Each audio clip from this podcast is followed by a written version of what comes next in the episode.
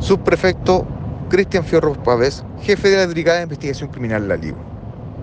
En virtud a una orden de investigar por el delito de cultivo, cosecha de especies y estupefacientes emanada por la Fiscalía Local de La Ligua, el equipo Microtráfico Cero de esta unidad lograron establecer que en el sector La Ballena, en específicamente en la quebrada de Pangal, se encontraba un campamento rústico destinado al cultivo de esta planta, de cannabis logrando la incautación de 451 plantas de este género, el cual tiene un avalúo comercial de 80 millones de pesos aproximadamente.